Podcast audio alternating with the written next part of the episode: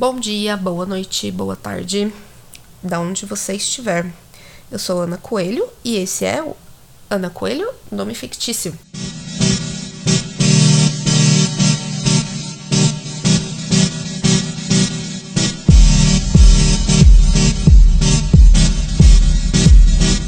Pode me chamar de Ana. E eu criei esse podcast porque eu não achei muitos podcasts que tratam as coisas que eu experiencio na vida, sabe? Eu sou dependente química, eu sou alcoólatra, ex-fumante, se tudo der certo vai continuar assim. Eu tenho transtorno de estresse pós-traumático, epilepsia e a fantasia e tô passando por um pós-covid aí que não tá sendo muito fácil. Então, às vezes eu posso ficar ofegante, vou tentar cortar na edição, mas é isso. Hoje eu terminei de participar de uma pesquisa sobre a fantasia da Universidade de Iowa, nos Estados Unidos.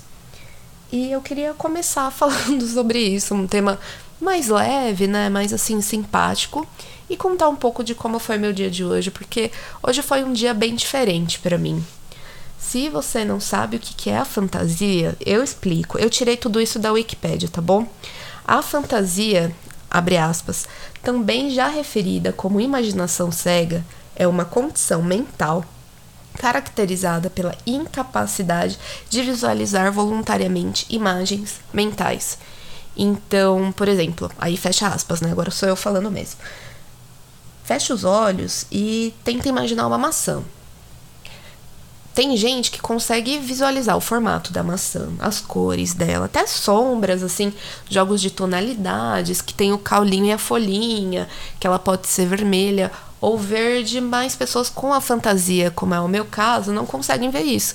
Quando eu fecho os olhos, tudo que eu vejo é preto, sim, como se fosse a escuridão. E eu volto a ler aqui então o artigo da Wikipedia. Muitas pessoas com a fantasia também relatam uma incapacidade de recordar sons, músicas e vozes, cheiros ou sensações de toque. Aí fecha aspas, sou eu de novo. Sobre isso, eu, pelo contrário, eu tenho muita facilidade de recordar músicas, vozes mais ou menos, mas música, assim, eu percebi que eu sei muita música de cor, muito mais do que as pessoas, assim, do meu convívio.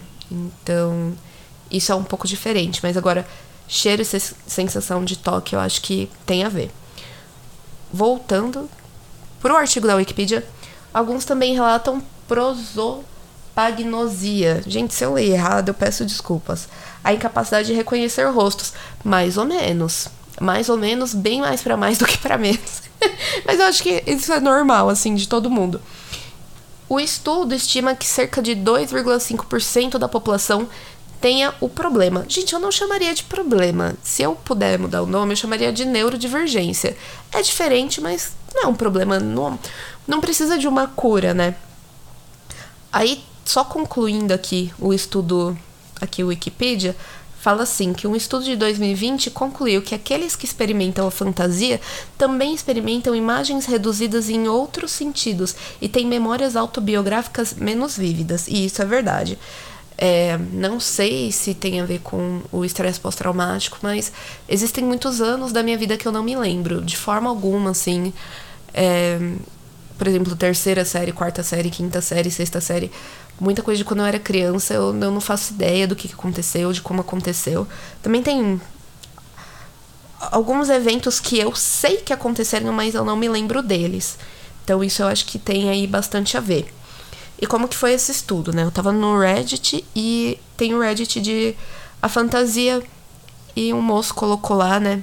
Olha, eu tô fazendo meu PhD nisso, nisso, naquilo, tô procurando aí gente para participar do meu estudo. Eu acho que eu não respondi o post, mas eu mandei uma mensagem para ele. Eu falei: olha, eu acho que eu tenho uma fantasia. É, num, um comentário adicional, não existem muitos profissionais né, direcionados para isso, então às vezes pode ficar um pouco difícil. Mas o que eu mandei lá para ele foi que eu achava que eu tinha a fantasia e eu queria fazer parte né, desse estudo, porque eu acho que quanto mais material tiver, melhor, né? Essa não foi a primeira pesquisa que eu fiz parte, mas enfim. Aí ele me respondeu, tal, a gente começou a trocar uns e-mails, ele me fez umas perguntas de triagem, assim, ele falou, meu, você é super... Eu, eu, falo bastante meu, né? Você vai perceber que eu sou de São Paulo, mas enfim. até pelo sotaque, né? Eu sei que ele falou: olha, você super se encaixa aí no critério de fantasia, eu vou te mandar. Demora de 60 a 90 minutos e tem que estar tá com fone de ouvido no, e o notebook, né? E eu falei, ah, essa é verdade. Eu falei, ah, que bosta. Mas vamos lá, né? E aí eu comecei o teste, tava tudo bem e tal. Só que aí começaram. É, o teste era. Tinha uma parte do teste que era assim: eram 128 figuras e elas iam de parzinho, então de duas em duas. E mudava alguma coisa dessas figuras. Seja mudava assim a cor, mudava um pouco a forma, a posição, a orientação da imagem e o meu papel era ver aquilo e pontuar o que, que tinha mudado. Eu vou falar para você o seguinte, ó. Pra mim não tinha mudado porra nenhuma. Tava tudo igual. É, questão de cor, questão de formato, assim, teve umas que com certeza, né? Por exemplo, tinha um triângulo que era verde, aí virou vermelho. Beleza, consigo verificar. Mas mudança de tonalidade, para mim, nossa, não tem nada a ver. eu fiquei um pouco estressada fazendo, mas foi legal. Eu sinto que a fantasia atrapalha algumas questões da minha vida. Por mais que muitas, muitos artistas, escritores de ficção. Eu sei que o cofundador da Pixar, ele tem a fantasia, né? O nome dele é Ed Catmull. Catmull. Não sei falar, mas é esse o nome dele. E o criador do Mozilla Firefox também tem aí a fantasia, o Blake Ross. Eu sei que tem muita gente da área criativa que tem, mas eu sou uma pessoa assim que se eu pegar para ler um Senhor dos Anéis, se eu pegar para ler um Harry Potter assim, eu eu leio, as palavras fazem sentido, mas eu não consigo desenvolver isso na minha cabeça, porque eu sei que tem gente que lê isso e consegue ver todo o cenário. Tem até aquelas coisas assim, né? De ter o livro, ter o personagem, o pessoal criar uma expectativa de como esse personagem se parece, e aí não tem nada a ver. Eu não, eu não passo por isso. É, eu gosto de Senhor dos Anéis no, dos filmes, assim, nesse sentido. Eu vi até um meme esses dias que era sobre exatamente sobre o filme do Senhor dos Anéis que o cara falava assim: "Ah, o, o Frodo não era como eu imaginava". Aí embaixo era uma pessoa que tem a fantasia pensando: "Meu, eu nem imaginava como ele era, né?". E essa essa é a verdade da minha vida. Então tem muito disso. Eu gosto de participar dessas pesquisas eu sinto muita necessidade em criar uma comunidade maior nisso. Eu vou pesquisar quanto é 2,5% da população mundial, da população mundial. Tô digitando aqui. Eu não achei o número exato, depois eu coloco. Mas é isso mesmo. Eu vou tentar fazer com que esse podcast seja um videozinho também. E aí no videozinho eu vou pôr quanto que é. Então tem isso da parte criativa. E da fantasia eu acho que é mais. Mas isso mesmo, né? Que conteúdo bosta, nossa senhora. Mas eu vou publicar, porque eu acho que eu tenho que dar o pontapé inicial, né?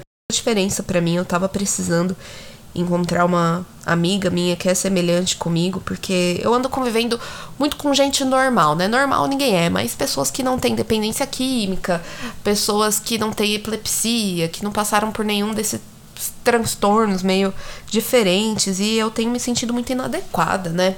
Eu sou casada, meu marido tem amizades aí de longuíssima data, amizades que ele conheceu quando ele era criança, adolescente, ou no começo dos 20 anos, que estão aí até hoje. E esses amigos têm suas esposas e namoradas, eu tenho convivido muito com eles. Assim, são pessoas que eu gosto, mas eu me sinto inadequada, porque a gente sai muito pra, por exemplo, bar, ou pra um restaurante. E eu sou aquela pessoa que tem que tomar água com gás. Não é que eu tenho que tomar, né? Eu quero continuar sóbria. Então eu me sinto um pouco de fora e eu me sinto triste. Ver uma pessoa que também é adicta, ver uma pessoa que eu amo tanto como essa minha amiga e me sentir assim normal de novo, sabe? Me sentir como se eu fizesse parte, ter esse senso de pertencimento. A gente estava conversando sobre os amigos que a gente tinha na Irmandade, as pessoas que a gente convivia. Ela também faz tempo que não vai, né? A pandemia meio que parou tudo isso e eu tentei numas reuniões online não deu muito certo para mim.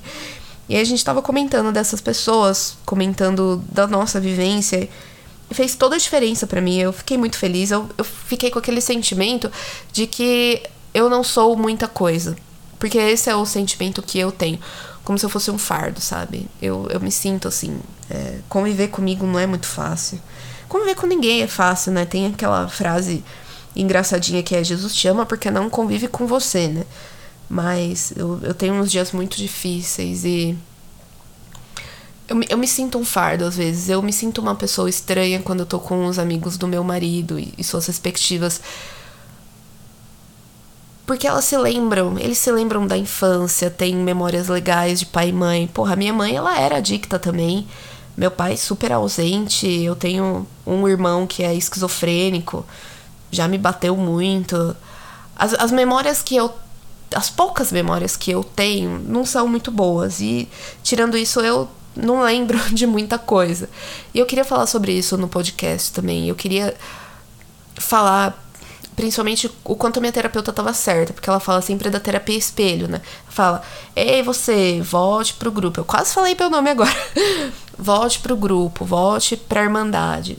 Conviva com pessoas que são parecidas para você não ficar com esse sentimento. Eu sempre falo pra ela, ah, tá bom, eu vou lá. Mas eu nunca vou, né? E, e ver essa minha amiga hoje foi muito especial, assim. Eu, eu tô com aquele calorzinho no coração. E eu gostaria de falar isso sobre no podcast também. Esse podcast é mais introdutório, sabe? Eu queria que vocês vissem meu jeito de falar, meu jeito de organizar as ideias. Não tô roteirizando e eu não sei se isso é bom ou ruim, eu vou descobrindo aí. Mas, por exemplo, uma das coisas que atrapalha muito minha vida em criar novas amizades é que eu não tenho lembrança da minha adolescência. Então, por exemplo, eu sei que eu vi tal série.